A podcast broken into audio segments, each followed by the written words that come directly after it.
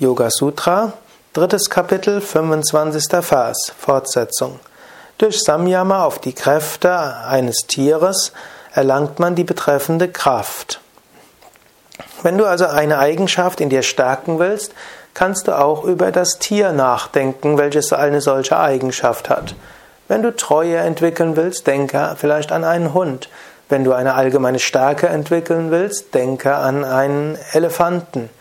Wenn du Geschwindigkeit entwickeln willst, dann denke vielleicht an ein Tier, das diese Geschwindigkeit hat. Vielleicht eine Antilope.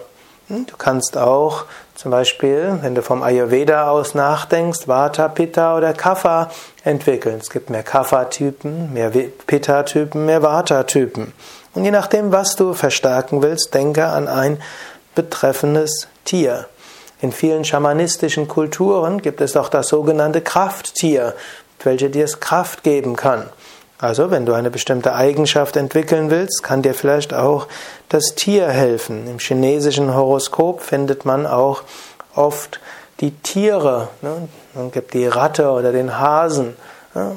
Und auch diese können dir helfen. Du musst jetzt nicht festgelegt sein auf ein spezifisches Tier aus deinem astrologischen Konstellation oder auf irgendein konkretes ne?